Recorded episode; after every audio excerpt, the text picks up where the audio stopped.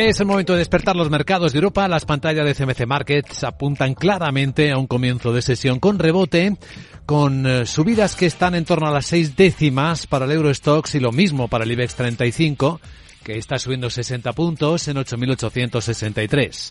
Tenemos el futuro ah, del mercado americano acompasado en el rebote y además se va animando por minutos. Cuatro décimas sube ya, 17 puntos el SP en 3.932. Veremos si recupera los 4.000 en este viernes de recuperación también en el lado asiático, en el que ya con ganas de fiesta por el año nuevo lunar chino, estamos viendo a las bolsas de China en particular con un buen rebote. En el caso de la de Hong Kong, ya a punto de cerrar, 1,8% de subida. El Shanghai menos 8 décimas. El Banco Central Chino no ha tocado los tipos de interés como se esperaba. Están en el 3,65% a un año. En Tokio ha subido menos 6 décimas el mercado y el dato más llamativo es el de la inflación. El IPC del mes de diciembre ha subido un 4%, la lectura que hacen en Tokio de su subyacente. Increíble subida que deja la tasa de, de inflación anual en Japón en el 2,3%. Vamos a examinar cómo viene la escena en Europa. Sandra Torrecillas, buenos días. Buenos días. Eh, con referencias macroeconómicas que ya tenemos, en el caso de Alemania, el índice de precios al por mayor de diciembre.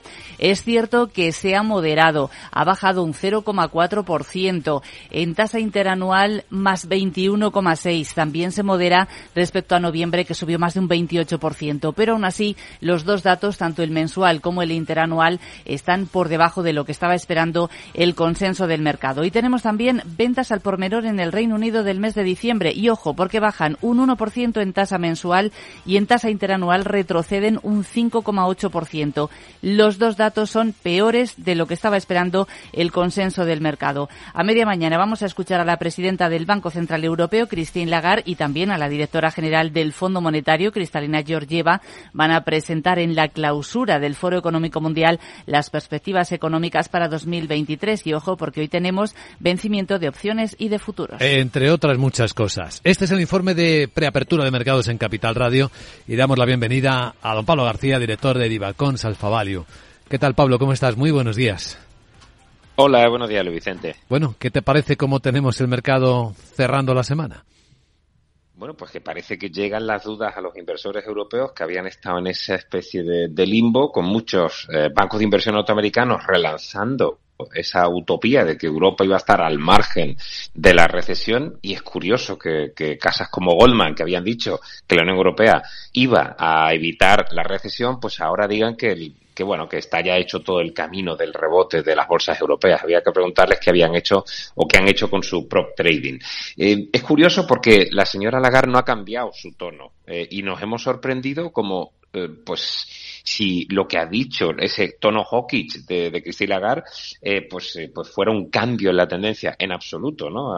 Christine Lagarde ha dicho que vamos a mantener el rumbo de subidas de tipos y que no estamos viendo que las expectativas de inflación se desanclen.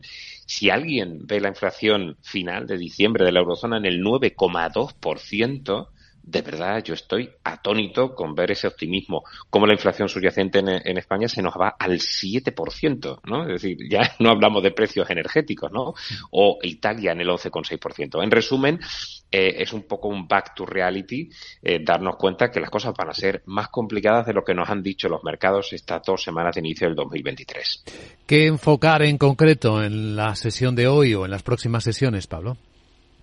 Bueno, es verdad que vamos a tener vencimientos, pero el, foco va a estar hasta el día 1 que se reúne la Fed, y el día 2, que se reúne el Banco Central Europeo, el foco los resultados. Hasta ahora los resultados son bastante tibios, pero es verdad que la acogida hasta ahora había sido demasiado optimista, pero las cifras no son buenas y por lo general estamos viendo una desaceleración, anuncios de despidos, es decir, las cosas tardan en, en cuajar, pero lo que va a cuajar desde luego pues va a ser como el frío que está llegando a España. Así que yo creo que hay que ser todavía muy, muy comedido y el recorte de ayer es un aviso a navegantes de que todavía nos queda mucho por, por, eh, por pasar ¿no? en este complicado inicio de año. Bien, pues ahí está el contexto. Quédate con nosotros y comentamos los primeros movimientos ahora en cuanto abra el mercado. ¿De acuerdo, Pablo?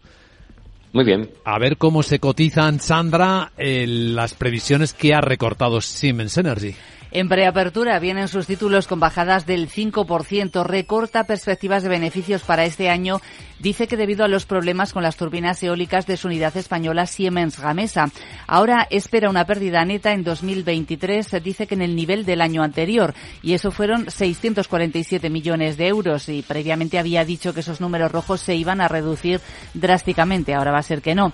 También hemos conocido las cifras de Siemens Gamesa, las del primer trimestre fiscal, que van de octubre a diciembre y ha mm, presentado unos números rojos de 760 millones de euros. También parece que decepciona a Ericsson. Sí, no ha alcanzado previsiones con ganancias trimestrales eh, por tercer trimestre consecutivo. Dice que la venta de los equipos 5G se desaceleran en mercados como Estados Unidos. Anuncia también planes para reducir costes y ojo porque ahí puede haber despidos, aunque no han querido cuantificar en cuánto podría ser esa reducción de personal. Mira, acaba de publicar resultados Adolfo Domínguez, por cierto. Sí, ha reducido un 80% sus pérdidas eh, durante los nueve primeros meses de su ejercicio fiscal. Las ha situado en 2,2 millones de euros, eh, al tiempo que las ventas le han crecido un 22,6% hasta 74 millones de euros. ¿Y alguien más? Pues nos vamos a fijar, por ejemplo, en la firma energética SSE, que eleva previsiones, y en Robio, el fabricante de los juegos Angry, Birds, que ha recibido una oferta de compra de Playtica Holding. Por cierto, que Netflix cae menos, ya no cae el 6% tras sus resultados de anoche en el mercado fuera de hora. Ahora ya solo un 3,2%.